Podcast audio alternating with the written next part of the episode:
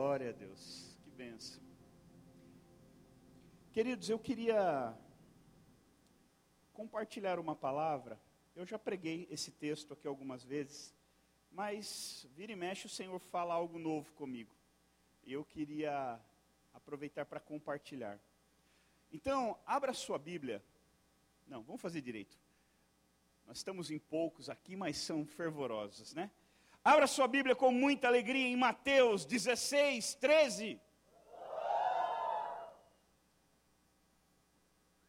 Mateus 16, 13. Chegando Jesus à região de Cesareia de Filipe, perguntou aos seus discípulos: Quem os homens dizem ser o filho do homem? Ou seja, ele estava dizendo: Quem eles falam que eu sou?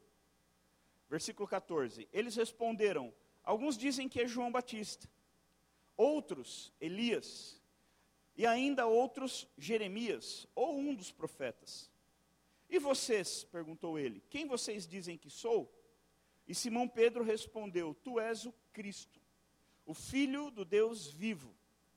E respondeu Jesus: Feliz é você, Simão filho de Jonas, porque isso não lhe foi revelado por carne ou sangue. Ou seja, não, foi, não foram pessoas que te revelaram, mas pelo meu Pai que está nos céus. E eu lhe digo que você é Pedro, e sobre esta pedra, ou sobre essa revelação, edificarei a minha igreja, e as portas do Hades, ou do inferno, não poderão vencê-la. E eu lhe darei a chave do reino dos céus. E o que você ligar na terra será, terá sido ligado nos céus, e o que você desligar na terra terá sido desligado nos céus. Feche seus olhos mais um momento. Espírito Santo, tua palavra ela é doce, ela é boa, ela é profunda, ela é agradável, mas ela também é profunda demais. Precisamos de ajuda para acessar os tesouros escondidos por isso, pedimos que o Senhor venha agora. E que o Senhor nos ajude, nos abençoe e nos capacite a entender as revelações que estão escondidas, ocultas na tua palavra. Coisas que não podem ser vistas, que não podem ser compreendidas naturalmente. Precisamos da ação do, do Senhor agindo em nós para nos revelar o que precisamos Precisamos conhecer o Senhor melhor e nos ajude nessa noite, em nome de Jesus. Amém. Amém, queridos. Esse texto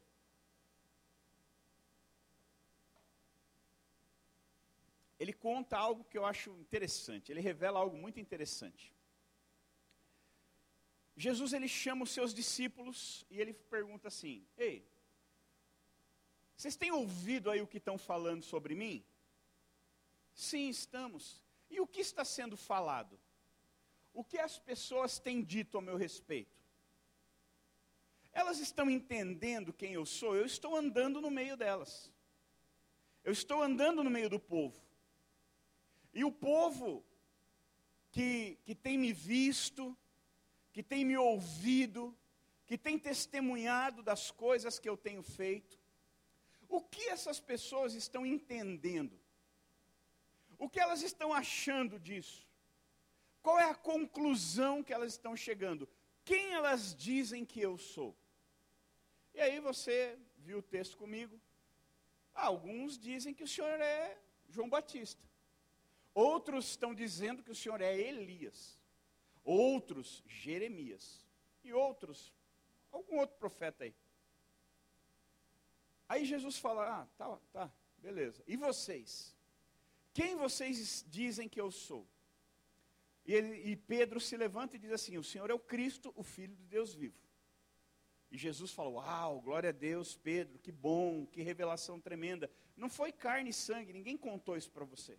Isso foi algo que você descobriu do Espírito. O Espírito te revelou, porque é algo é algo profundo demais para a mente humana processar. Então você nunca chegaria a essa conclusão sem que o Espírito Santo te revelasse.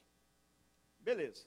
E aí, a partir dessa revelação, então Deus começa, é, Jesus começa a, a abençoar, a dizer: olha, você é bem-aventurado, você é feliz, Pedro, porque você está entendendo as coisas do Espírito, você está começando a olhar pela ótica do Espírito, você está conseguindo ter entendimento que só o Espírito dá.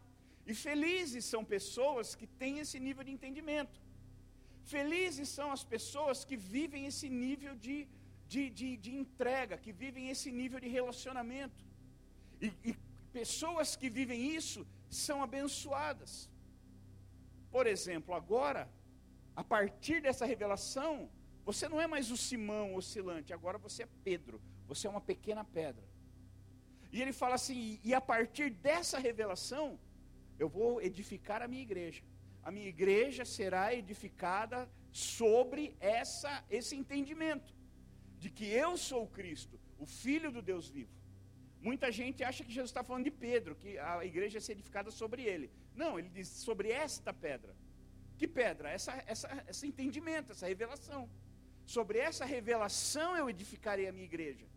Não sobre homens, não sobre pessoas, mas sobre Cristo, o Filho do Deus vivo toda a igreja vai ser edificada sobre essa revelação, esse entendimento, essa compreensão. E até legal, show de bola. Ah, então, quando a gente começa a entender o Espírito, ter uma revelação do Espírito Santo, quando a gente começa a ouvir a Deus, algumas coisas interessantes acontecem. Nós somos abençoados, vida é liberada, muda a nossa identidade. Exatamente. As pessoas não mudam por vir à igreja, simplesmente. As pessoas mudam quando, vindo na igreja, elas conhecem a Cristo, elas têm a revelação de quem Jesus é. Sabe por quê? Porque quando ninguém te vê, é só esse entendimento que vai te impedir de fazer bobagem. Sabe quando aparece aquela oportunidade de pecar e você fala, uau, você olha de um lado, ninguém está vendo, você olha do outro, ninguém está vendo, não tem pastor, não tem líder, não tem discipulador, não tem pai, não tem mãe, você fala, uhul, estou sozinho. Ah, agora. Só que aí você se lembra que Ele é o Cristo, o Filho do Deus vivo. Aí você fala, cara, como é que eu vou viver essa vida? Como é que eu vou, como é que eu vou pecar? Como é que eu vou viver essa vida de mentira se eu tenho a revelação da verdade? Não tem como. E aí isso começa a mudar a tua identidade. E você não precisa ficar, ai, não vou pecar, ai, não vou pecar, ai, não vou pecar. Não, você não precisa. Você quer parar de pecar? É simples tenha revelações de quem Jesus é. E essas revelações, elas vão, vão fazer você enxergar o pecado de um outro jeito. O pecado já não vai ser legal como era, já não vai ser prazeroso como era, porque você peca de um lado, mas você se fere do outro. É como assim, você fala, vou pecar, você pegasse um punhal e, e se ferisse. Aí você fala, nossa, eu vou pecar de novo, e o punhal te ferisse. E aí você fala, eu estou todo eu tô, estou todo uh, feliz com o pecado, estou animado com o pecado, mas quando você olha para você, você está todo furado, todo ferido, todo machucado, dolorido, sangrando. E aí você fala, cara, eu vou parar com esse negócio, isso não está legal. Agora, quando você não tem revelação de quem Jesus é, quando eu não tenho revelação de quem Jesus é, então tanto faz como tanto fez. Quem é Jesus? Ah, sei lá, é um cara lá que mataram, é um cara que morreu, ah, é um profeta, é um cara legal né? É um cara legal. Como estão dizendo aí, né? Jesus é um cara legal, que estraga o fã-clube dele. Ouviram essa bobagem aí? Então, assim, se Jesus é só um cara legal, por que, que eu vou. Que eu vou mover minha vida? Por que, que eu vou edificar minha vida em cima de um cara legal? Um monte de gente é um cara legal, o Renan é um cara legal, o Fabinho é um cara legal, o Christian, o Carlyle, todo mundo aqui é um cara legal. Tem um monte de caras legais aqui. Mas não tem nenhum Cristo. E quando eu coloco Jesus apenas no nível de um cara legal, eu vou viver e me relacionar com ele como eu me relaciono com caras legais. Esses dias eu vi um post muito legal, eu repostei, que dizia assim: Jesus não era um cara legal. E a prova é que ninguém mata caras legais. As pessoas matam ameaças. Jesus era uma ameaça, como é hoje em dia. Por que, que o inferno se levanta para destruir a igreja, a fé, os valores, os princípios, não é porque é legal. Não é porque a igreja é tão legal que o inferno se levanta para destruir. Não, é porque a igreja é uma ameaça. o, o, Jesus é uma ameaça. No mundo perdido, no mundo onde tudo pode, onde tudo é lícito, Jesus é uma ameaça, porque Jesus diz não. No mundo que prega, viva agora, porque a vida é curta, Jesus fala: não, não, não olhe para o agora, viva para a eternidade. Pense que existe uma eternidade, viva pelo que é eterno, não viva pelo que é passageiro, pelo que é momentâneo. Entre ter uma vida de prazeres momentâneos aqui, uma eternidade de sofrimento, decida ter uma vida de sofrimento, se for o caso, para ter uma eternidade de bênção, uma eternidade na presença de Deus. Então, o inferno não está se levantando contra a igreja porque a igreja é legal. Não. O inferno está se levantando porque a igreja é uma ameaça a todos os ardis de Satanás. O diabo ele vem para matar, roubar e destruir. A igreja é uma ameaça para ele. Porque a igreja vem para apresentar o Cristo, o Filho do Deus vivo, que muda as pessoas, que transforma as pessoas, que cura as pessoas, que restaura as pessoas. E o inferno não quer pessoas restauradas. O diabo não quer pessoas melhores, aprimoradas. O diabo quer matar roubar e destruir. Ele quer lixo. O diabo quer pegar o ser humano e transformar num lixo ambulante. É isso que o inferno, esse é o intento, esse é o plano. E aí não tem, aí tem uma ameaça dizendo: "Não, jovem, não viva no pecado, santifique-se". Ai, como a igreja é legal. Não, a igreja é uma ameaça. Por isso que ela é tão odiada. Jesus foi morto porque ele era uma ameaça. Ele não era um cara legal. Por isso que não dá para viver o evangelho legal. Não, o evangelho é uma ameaça para o mundo, o evangelho é uma ameaça para o inferno. O evangelho, ele é que nem o Corinthians. Ou ele é amado ou ele é odiado. Não dá para mais ou menos assim. Ninguém diz assim, ou você, é, ou você é corintiano ou você é anticorintiano. Não tem como. Você fala assim, essa é santista. Ah, legal. Eu sou São Paulino. Hum. Mas quando você fala, eu sou corintiano, você fala, ou, ou, você fala assim, ah, ou você fala, ah, não tem outra reação. O reino de Deus é a mesma coisa. Quando você fala de reino de Deus, você fala de Jesus, ou as pessoas falam, ah, ou as pessoas. Porque nós somos uma ameaça. E eu não estou falando, pregando uma palavra com ah, palavra de impacto, não. É verdade, nua, crua. Nós somos uma ameaça. Para tudo que o inferno intenta fazer na terra, eu e você somos uma ameaça. Por isso que a Bíblia diz que não dá para ser amiguinho do mundo. Porque se eu me torno amigo do mundo, automaticamente eu me torno inimigo de Deus. E o inverso também é, é, é, é, é real. Se eu me torno amigo de Deus, o mundo vai me odiar, porque eu ameaço. Eu me lembro que eu vivia na, na, na bagunça, na zoeira, na droga com todo mundo. Quando eu me converti, as pessoas começaram a me odiar só porque eu me converti, eu não fiz nada. Eu só me converti. Aí comecei a pregar, falar de Jesus. As pessoas começaram a me excluir, saíam, não me chamavam. Começou a... E eu não. O que, que eu fiz? Não fiz nada. Eu vim para a igreja e aceitei Jesus. Só isso, eu não tinha nem mudado ainda. Eu ainda tinha aquela cabeça antiga, o caráter. Eu não tinha nem mudado. Eu não tinha nem se transformado. O caráter estava tudo zoado. Mas só o fato de eu me converter e começar a viver uma vida reta, tentar lutar para viver uma vida reta, conhecer Jesus, mudar minha conduta, mudar minhas conversas. Começou a ofender a galera que andava comigo. E eles do nada começaram a me odiar. Começaram a me, me deixar de lado. Por quê? Porque eu era uma ameaça. Sabe aquela classe? Você já participou de alguma classe que era terrível? Que todo mundo era zoeiro, tal. É mas daí tinha um nerd miserável lá dentro. Aí então assim, é, a prova foi horrível, todo mundo tirou nota ruim, mas daí tinha o cara que tirou 10. Você amava, a turma amava esse cara ou odiava? Ai, graças a Deus, ele. Não, ele condenou todo mundo. Ele lascou todo mundo. Todo mundo falou assim: a prova foi ruim, o professor é ruim, não explica direito, essa escola é uma porcaria. Por isso que todo mundo tirou zero. Não, não, não. Não foi não. Tem um menino lá que tirou dez.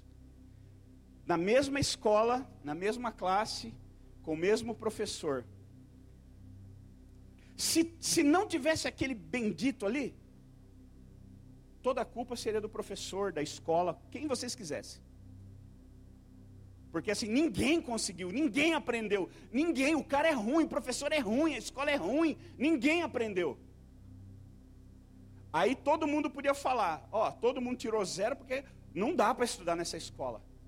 Só que aí como é que você, como é que você explica agora que o cara tirou 10? Ou a garota tirou 10? Sempre tem, toda classe tem. Pelo menos um ou uma. Top, CDF, estudiosa. Sempre tem. E aquele ali condena todos os outros. Aí ela tem que escolher: eu vou continuar sendo inteligente, esforçado, empenhado, ou eu vou ser amado pelas pessoas, porque eu não vou conseguir fazer as duas coisas. Se eu continuar sendo aplicado, aplicada, automaticamente eu vou ser odiado por aqueles que não são, porque o aplicado condena, é uma ameaça para os que não são. Por isso que ninguém, a turma, né, é difícil o nerd da sala ser amigo de todo mundo ser popular. Porque os populares, eles querem, né, zoar, bagunçar e tal. E aquele, aquela pessoa boa da classe, ela condena todos os outros. Nunca ela vai ser popular. Não nessa classe. Nunca ela vai ser amada. Não por essa galera. Porque ela condena. Ela é uma ameaça. Quando vai ter prova, a turma fala assim: vai todo mundo mal, não, aquele miserável vai tirar 10 de novo e vai arrebentar todo mundo. Ele é uma ameaça para os outros. E não é porque ele é ruim, é porque os outros são. Ele é o certo, ele é o correto, ele é o ideal. Você vai para a escola para aprender, para estudar, para se formar, para sair dali, para uma faculdade e estudar e se formar, se tornar um bom profissional e, e prestar um bom trabalho. É esse o plano. E aquele ali está vivendo do jeito certo. E os outros estão vivendo do jeito errado. Mas eles olham e falam assim: maldito, nerd miserável. Vamos fazer, vamos puxar a cueca dele. Vamos grudar chiclete no cabelo dele. Vamos zoar para ver se ele sai daqui, porque esse cara nos condena. Esse cara é uma ameaça para nós. Você entende? Jesus era o nerd da época dele. Jesus era o cara aplicado, enquanto todo mundo fazia de tudo o que queria, Jesus pregava amor, Jesus pregava paz, Jesus pregava justiça, Jesus pregava o amor para com todos, Jesus curava os enfermos. E Jesus condenava os religiosos da época, porque eles não faziam nada disso. Eles eram doutores da lei, mas ninguém curava ninguém. Aí quando Jesus curava, eles ficavam tentando pegar, ah, mas curou do sábado, é demônio. Demoniado curou no sábado. Eles ficavam tentando pegar Jesus, eles ficavam tentando abafar Jesus. O que eles não sabiam é que já tinha um plano por trás disso. E eles foram usados por Deus para isso. Por isso, queridos, entendam que nós sempre vamos ser uma ameaça para quem pensa diferente, vive diferente. Por isso que nós nunca vamos ser aceitos, nós nunca vamos ser legais e bonitinhos. Não pense que você vai pregar o evangelho, e ai, evangelho, ai, meu sonho é ser crente. Não. Não. Hoje eu estava lavando o quintal em casa, o Espírito Santo falou comigo. Ele falou: tem duas maneiras de você se tornar crente. De verdade. Ou se decepcionando com o mundo, e vem para a igreja para fugir do mundo, e aqui encontra Jesus. Ou nasce na igreja, encontra Jesus, se converte, entrega a vida. É as únicas duas maneiras. Ou você, você precisa, se você odeia o mundo, se você se feriu com o mundo, se você se decepcionou com o mundo, então você está pronto para se, se converter. Porque o que não dá é para ficar aqui amando o mundo. Ah, eu estou aqui, mas assim, ah, eu curto as coisas lá de fora. Tá bom, tudo bem. Você pode? Pode. Pode. Até porque ninguém conhece teu coração, ninguém sabe teu nível de conversão, se é crente de verdade, você não é. Então você pode. Agora a pergunta é: você deve? É, é esse o jeito certo? Porque se você decidir viver assim, ah, eu estou aqui, mas, aqui, mas se eu não tiver também não dá nada. Eu estou aqui, mas não estou. Eu estou, mas não estou. Sabe o que vai acontecer? Quando perguntarem quem é Jesus, você vai falar, ah, é João Batista. Ah, é o Elias, o Jeremias, ou algum profeta. Você nunca vai ter uma revelação de quem Jesus é. E não tendo a revelação de quem Jesus é, não há mudança de identidade, não há transformação, não há felicidade, não há vida de verdade quando você não tem uma revelação de quem Jesus é. Entender, conhecer uma pessoa, já aconteceu de você estar na tua qualquer lugar, está na tua escola lá, de repente entra um aluno, você vê uma pessoa, você fala, nossa, que insuportável, pessoa chata, pessoa irritante, arrogante. Só que você não conhece. Eu sei que vocês são muito santos, vocês nunca tiveram isso. Mas hoje aconteceu. De olhar a pessoa e. Nossa, que nojo dessa pessoa. Eu nunca vi, nunca falei. Mas alguma coisa dela me irrita eu não gostei. Pessoa nojenta, pessoa arrogante. Aí passa um tempo, você conhece a pessoa. Você vai conversar com ela. E você vê que a pessoa não é nada do que você pensava. A pessoa é legal, é humilde, é gente fina. Já, alguém já viveu essa experiência aqui ou só eu? Por quê? Por que, que você não viu que a pessoa era tudo isso já de cara? Porque para conhecer uma pessoa, você tem que se aproximar dela. O, o, o, o, o que você sabe de alguém depende da distância que você está dessa pessoa. Você quer saber quem eu sou? Pergunte para Thaís. Pergunte para o Ítalo. Esses, esses dois vão saber quem eu sou. Vão falar para você quem eu sou. Porque eles me conhecem há anos. Dentro de casa, dormindo na mesma casa, acordando na mesma casa, brigando, tretando, perrengue. Estamos lá junto. Pergunta para eles dois que eles vão saber quem eu sou, porque estão perto de mim. Então eles conseguem me ver como eu sou de verdade. Talvez você fale, não gosta desse pastor gordinho aí. Talvez seja porque você não me conhece. Tenta se aproximar de mim e me conheça. Ou pergunte de mim para alguém que me conhece. Cada um de vocês aqui me conhece de um jeito. Se alguém perguntar assim, quem é o pastor Jobert? Colocar cada, chamar cada um de vocês dentro de uma sala e falar, quem é o pastor Jobert? Você vai dar, como ele é? Conta para mim. Você vai dar um relato. Aí o outro vai dar um relato, o outro vai dar um relato, o outro vai dar um relato. E o que, que esse relato está baseado em quê? Está baseado no quanto você me conhece, a que distância você está de mim. Se eu nunca toquei tua vida, se eu nunca te aconselhei, se eu nunca tive contato com você, se eu nunca fiz nada para você, não... talvez você vai ter, ah, ele é o cara que prega lá na GP. Mas se você perguntar de mim para pessoas que caminham mais perto de mim, você perguntar de mim para a liderança da GP, por exemplo, que caminha mais perto de mim, que a gente passa mais tempo junto, reuniões e tal, tal que me conhecem mais de perto. Se você perguntar de mim para a Geice, para o Fábio, que me conhece desde pequenininho, eles vão ter uma opinião a meu respeito. Se você perguntar para alguém que chegou agora na GP, está vindo aqui pela primeira vez, ele só vai saber me descrever fisicamente, ele não sabe nada de mim. Por que, que as pessoas tinham opiniões diferentes sobre Jesus? Porque cada um falou a partir do seu ponto de vista. Um olhou lá de longe e falou: ah, Eu vejo, ele, ele fala, mas ele fala assim de um jeito estranho, umas coisas estranhas, igual João Batista, deve ser João Batista. Aí o outro fala assim: Não, mas eu vi ele fazendo milagre, igual Elias. Ó, oh, ele fez um negócio louco lá, e ah, ele andou sobre a água. Uh, Elias fazia isso, então ele é Elias. Aí o outro falava assim: Ah, mas eu vi ele lamentando lá. É, é Jeremias se lamentando, oh Jerusalém, Jerusalém. É Jeremias, fala igual Jeremias. Ah, deve ser algum dos profetas, porque o jeito que ele fala é mais ou menos o que a gente ouve nos relatos dos profetas. Então cada um tinha uma opinião baseada na distância que estava de Jesus. E quando Jesus pergunta, e você, Pedro? Ele fala, o Senhor é o Cristo, o Filho do Deus vivo. Agora, como que ele sabia? Porque, primeiro, o Espírito Santo revelou. Mas por que, que o Espírito Santo revelou? Porque ele estava perto. Ele acordava do lado de Jesus, ele ia dormir do lado de Jesus, ele andava com Jesus, ele via Jesus. Quem aqui assistiu aquela série The Chosen? Levanta a mão. Quem não assistiu, levanta a mão. Então eu queria te dar um conselho. Aceite um conselho. Entra lá no, no, na sua loja de aplicativo, baixa o, o aplicativo do The Chosen e assista. Tem duas temporadas. Assista e veja que. Hã? Já vai sair a terceira? Gente, é muito legal. Eu assisti o The Chosen e falei, esse é, o, esse é o Jesus que eu creio. Eu já vi muito filme de Jesus, mas eu nunca vi o Jesus daquele. Aquele Jesus é muito doido. Vou dar um spoiler aqui. Teve uma cena que eu achei muito legal. Jesus passando assim, falou para os discípulos: Eu vou ali resolver um negócio. Aí passando aí um cara embaixo da carroça. Aí ele passa, olha: O que você está fazendo aí?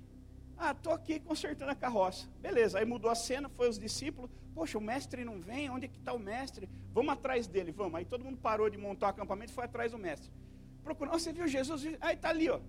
Quando olharam, Jesus estava embaixo da carroça ajudando o cara a consertar a carroça. Eu falei, mas eu não consigo imaginar Jesus de outro jeito. Eu não consigo imaginar Jesus, ah, está quebrada? Ah, é, ora, hein? Ora, jejua. Não. Ele ia entrar embaixo da carroça e ajudar. Eu achei incrível, só um spoiler, mas é muito louco. Assistam, é demais. É demais. Eu, quando eu leio a Bíblia, é aquele Jesus ali que eu vejo. É muito louco. Agora, aquele Jesus foi relatado pelos olhos de quem escreveu, porque ele tem um relacionamento com esse tipo de Jesus. Se fosse talvez um, um legalista, teria feito um Jesus mais formal, quase um fariseu. Mas quando você pega um homem que tem intimidade com Jesus e relata sobre ele, sai aquilo ali. Jesus é aquilo que você consegue enxergar. Eu não sei quanto tempo você está na igreja. Isso não interessa. O que interessa é a que distância você está de Jesus. A que distância você está dele. Porque a tua distância determina. Ó, eu estou aqui, eu vejo o Renan, eu vejo todos os detalhes dele aqui. Eu vejo o Dani lá, eu já não estou vendo. Eu, eu, sei que é o Dani, mas eu não estou vendo detalhes. Porque ele está longe. O, o Renan está aqui perto. Então a distância que eu estou de alguém determina o que eu vou ver, a quantidade de detalhes que eu vou ver. Alguém que está perto de Jesus vê uma coisa Alguém que está longe de Jesus vê outra totalmente diferente. E Jesus pergunta assim: o que os que estão longe estão dizendo? Ah, estão vendo isso, isso, isso, isso. E vocês que estão perto? Agora, pensa alguém que vive no colo de Jesus. O que, que, que, que fala dele? Sabe uma coisa que é legal, queridos? Que eu estou entendendo ainda. Faz 20 anos que eu estou tentando entender algumas coisas e estou começando a entender sobre isso. Eu sempre falava assim, gente, o objetivo do crente é não pecar. Fuja do pecado, resista ao pecado, evita o pecado, corra do pecado. E hoje eu entendo que não tem nada de, não tem nada disso. Só precisa viver fugindo do pecado. Quem enxerga, quem olha Jesus de longe. Eu preciso ver Jesus de perto e a partir disso, eu não preciso mais fugir do pecado. Quando Jesus, quando eu me aproximo de Jesus e eu o vejo de fato, eu me relaciono com ele. Eu não preciso mais fugir do pecado. Porque o pecado começa a perder a graça. O pecado começa a ficar chato, o pecado perde aquele, oh, aquele glamour, aquele brilho. O pecado fica, o pecado te fere, o pecado te ofende. O pecado começa a te dá uma, sabe, aquela comida, imagina uma comida que você ama, só que toda vez que você come, você passa mal e vomita e fica com diarreia. Você vai continuar comendo? Você vai parar de comer, porque te, apesar de ser delicioso, te faz mal. Tem algum alimento assim que você ama, mas você comeu, tem que correr banheiro? Você comeu, te faz mal? O pecado é assim para quem conhece Jesus. É uma comida deliciosa, mas toda vez que eu como eu fico mal, acaba comigo, me arrebenta. Agora, se eu não conheço Jesus, eu peco e. Ah, aleluia, eu vou para a igreja, não estou nem aí. Mas se eu conheço Jesus, o pecado me dá uma, um mal-estar, o pecado faz mal para mim, é, ele é indigesto, ele, ele, ele, ele, ele, ele acaba comigo. Aí todo aquele prazer acaba, porque se converte numa tortura. A pergunta é: como você vê Jesus? Se Jesus chegasse aqui e perguntasse para você, quem Jesus é para você? Talvez alguns digam aqui: Jesus é meu remidor. Jesus me encontrou no momento destruído, arrebentado, acabado. E Ele me restaurou, Ele me resgatou, Ele me amou. Talvez você, alguns aqui digam assim: Deus é meu pai. Porque eu não tive um pai, mas eu encontrei em Deus, em Jesus, um pai. Eu me relaciono como um pai. Eu me relaciono como Jesus, cara, é meu melhor amigo. Jesus é incrível. Ah, Jesus é o meu modelo. É o, meu... o que Jesus é para você?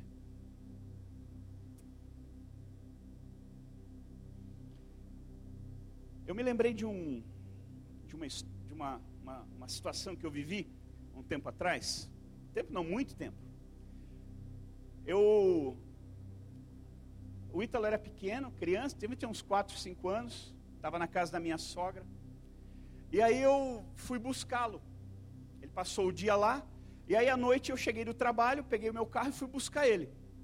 E estava tava começando a chover quando eu fui. Aí eu fui, peguei ele e tal, coloquei na cadeirinha no carro, estava vindo embora. Eu morava na época em frente ao parque da cidade ali, na Emílio Quequinato. Quando eu estava chegando quase chegando em casa tinha um ponto de ônibus. Mas a chuva, mas estava uma chuva, mas uma chuva. Mas um, um delúvio. Estava quase um delúvio. Caindo aquela chuva. E eu olhei no ponto de ônibus e tinha um pai sentado assim, com uma filha da idade dele, da idade do Ítalo, uns 4 ou 5 anos, no colo, e ele protegendo ela assim, e, e chovendo muito, e e eles estavam se molhando, né? Por mais que tinha cobertura no ponto, mas era muita chuva, com vento. E aí o pai agarrado assim nela, abraçado assim com ela, e ela agarrada com o pai, assim, e o pai tentando protegê-la, e ela ali. E quando eu olhei aquilo, me deu uma dó daquela criança. Eu falei, meu Deus, que dó. Esse pai, essa criança, essa filha da idade do Ítalo, e o Ítalo dormindo no banco de trás na cadeirinha. E eu falei, meu Deus, que dó, coitado, como que pode? Meu, ninguém devia viver isso. Oh, Deus. E comecei a ter pena daquela pessoa, principalmente da criança. E o Espírito Santo falou para mim: "Onde é que seu filho está?" Eu falei: "Meu filho está aqui, ó, protegido dentro do carro na cadeirinha." E o Espírito Santo me perguntou: "E aonde que essa garota está?" Eu falei, ela está no colo do pai dela. E o Espírito Santo falou assim: quem está protegido? O seu filho numa mera cadeirinha ou aquela menina no braço do pai? Uau, que vontade de acordar ele. Vamos lá para o ponto de ônibus também. Acorda aí, moleque. Vamos lá para o ponto de ônibus tomar chuva. Sabe, tudo depende do ponto de vista que a gente olha. Você lembra disso, Ítalo? Claro que não. Era pequeno e estava dormindo. Agora, será que essa menina lembra disso? Será que aquela garota lembra disso? O que, que você acha? Eu tenho certeza que aquilo foi inesquecível. Ela estava no lugar mais seguro do mundo no colo do pai. Enquanto meu filho estava jogado dormindo na cadeirinha. E eu achando que coitado era do cara com a criança. O colo do pai é o lugar mais seguro do mundo. Eu não tive um pai natural que me desse colo. Eu não sei o que é isso. Eu não sei o que é ter colo de um pai natural. Eu não tenho. Esses dias a gente estava, tive uma experiência interessante. O Ítalo saiu de moto e aí a moto saiu a corrente lá, quebrou. Aí ele me ligou, pai, eu estava preparando a palavra, era um domingo, eu estava me preparando para pregar, e ele me ligou, pai, a moto saiu a corrente aqui, tal, tal. Falei, onde é que você está? Eu tô, tá, tá, manda a localização que eu vou aí. E saí tal, fui lá, e, e eu e ele desmontamos tudo lá, consertamos a moto, aí parou o irmão para ajudar, e viemos embora. E aí no caminho aí, eu vim, ele foi com a moto da, da Thaís, eu fui com a minha tal, e a gente eu, ele foi na frente, eu fui olhando para ele. Eu falei, cara, deve ser muito legal isso, né? Você tem um cara que não interessa o que aconteça. Você só liga, pai. O pai vai saber resolver. Se não resolver, você fala, cara, larga essa porcaria aí, vamos embora, sobe aí na garupa, eu vou te levar embora, deixa aí, depois a gente vem buscar. Mas assim, não interessa o que vai acontecer, é aquela coisa, eu vou chamar meu pai, o meu pai vai chegar e ele vai resolver. De um jeito ou de outro, meu pai vai resolver.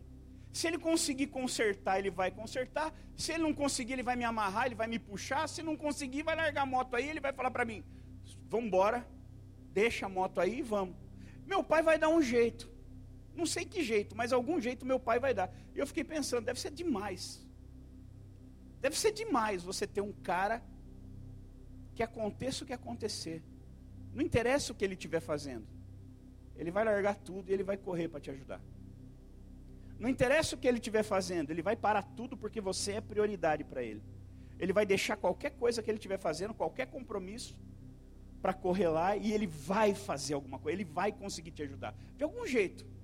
Nem que ele sentar com você, te abraçar e chorar junto, mas alguma coisa ele vai fazer. Eu fiquei pensando, essa sensação deve ser incrível. Eu não sei se você tem isso, eu nunca tive, humanamente falando. Até que eu conheci Jesus. E no dia que eu conheci Jesus, e, e tenho conhecido e caminhado com Ele, durante muito tempo eu vivi na igreja, dormindo na cadeirinha no banco de trás. Talvez você está aqui hoje e você tem vivido assim. Você está na igreja, mas cara, você não está nem aí. Você não sabe nada que está acontecendo. Você está dormindo, você está você está de boa na lagoa, você, tá, você não está nem aí se a pessoa que está do teu lado vai estar tá indo para o céu, para o inferno, se ela está passando dificuldade ou não. Você não está nem aí se você vai para o céu, para o inferno. Você nem acha, você nem tem certeza se isso é verdade. Você, nem, você não está nem aí se você vai viver direito ou não. Você não está nem aí se as pessoas pensam. Você, você vive, deixa a vida me levar. De boa na lagoa, suave na nave. Eu vivi assim durante um tempo sentado na cadeirinha, no banco de trás, dormindo. E Deus ali pilotando, minha, tentando dirigir minha vida, pilotar minha vida, e eu deitado no banco de trás dormindo. Até que um dia eu encontrei o colo do Pai. E eu encontrei o lugar mais seguro do mundo. O colo de Jesus é o lugar mais seguro do mundo. Mesmo na tempestade, porque depois que eu descobri o colo de Jesus, nós já passamos cada tempestade, eu e ele. Já passamos por cada luta, passamos direto. Vira e mexe, acontece. Cada tempestade com trovoada, com vento, com chuva, com frio, com rojão. E aí você fala, mas tá, tá ruim, não? Tá, tá ótimo aqui, ó. Tô aqui, ó. No colo de Jesus, e Ele está ali me protegendo, me segurando, me, me guardando, cuidando de mim. Nós estamos no fim do ano. Esse é o penúltimo culto da GP. Sábado que vem é o último culto e depois a gente volta no dia 7 de janeiro. É o último culto do ano. E normalmente no final do ano a gente encontra esse tempo propício para fazer alguns balanços. As empresas fazem balanço de fim de ano, os comércios fazem balanço de fim de ano. E nós também precisamos fazer balanços de fim de ano. A gente está chegando no fim do ano e um ano inteiro se passou de 2022. Ou 2021 parte 2, depende, né? Para mim parece 2021 parte 2. Mas já está acabando o ano. Um ano se passou. E como é que foi? Aonde você andou em 2022? Você passou 2022 na igreja? Você passou 2022 na GP? Você passou 2022 sentado no banco de trás, dormindo na cadeirinha?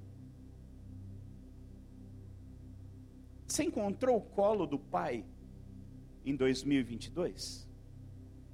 O quanto você desfrutou do colo do Pai em 2022?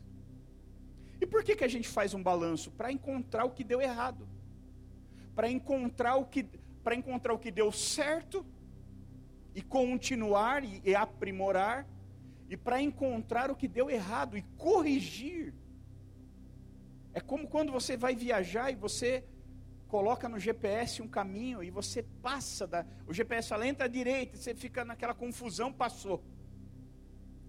No momento que você passou, cada quilômetro que você anda, você está mais longe do teu objetivo.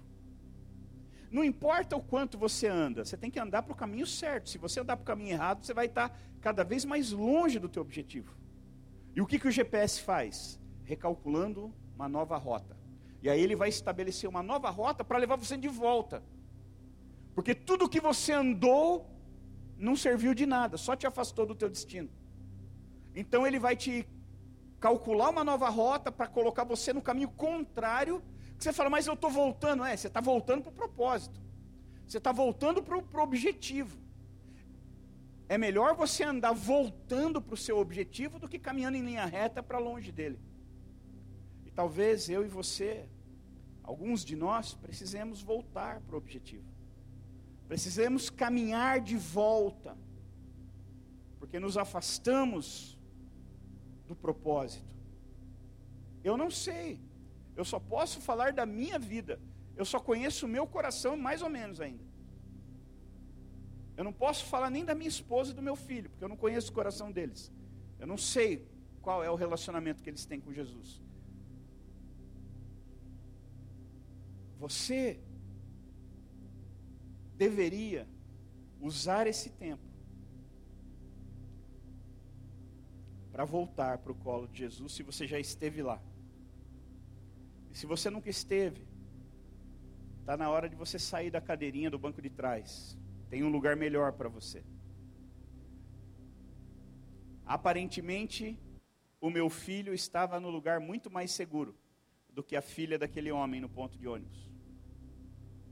Mas na prática, não tem comparação Aquela menina eu tenho certeza que ela pode esquecer de muitos dias, mas esse dia ela nunca vai esquecer. O abraço do pai, o, carinho do pai, o colo do pai, a proteção do pai, ela nunca vai esquecer. E Deus tem isso para nós, mesmo que você não teve isso naturalmente. Talvez você teve um pai que era bom, que é bom, mas que não é amoroso, não é carinhoso, não, não pega, não toca, não conversa, fechado, recluso. Talvez o seu pai só te vê de final de semana, porque é separado, quando vê. Talvez você nem sabe quem é teu pai. Você não tem nem o nome dele no teu RG. Talvez você até tenha um pai bom, mas que quando você precisa, ele sempre falha com você. Eu quero te dizer, esse não é o único pai que você tem. Você tem um bom pai, o melhor de todos, que tem um colo, que é o lugar mais seguro do mundo. Se coloque de pé, por favor.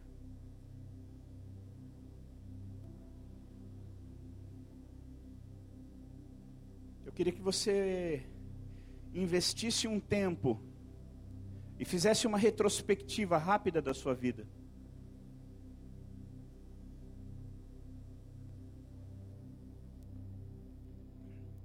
A que distância você viveu de Jesus nesse ano? A que distância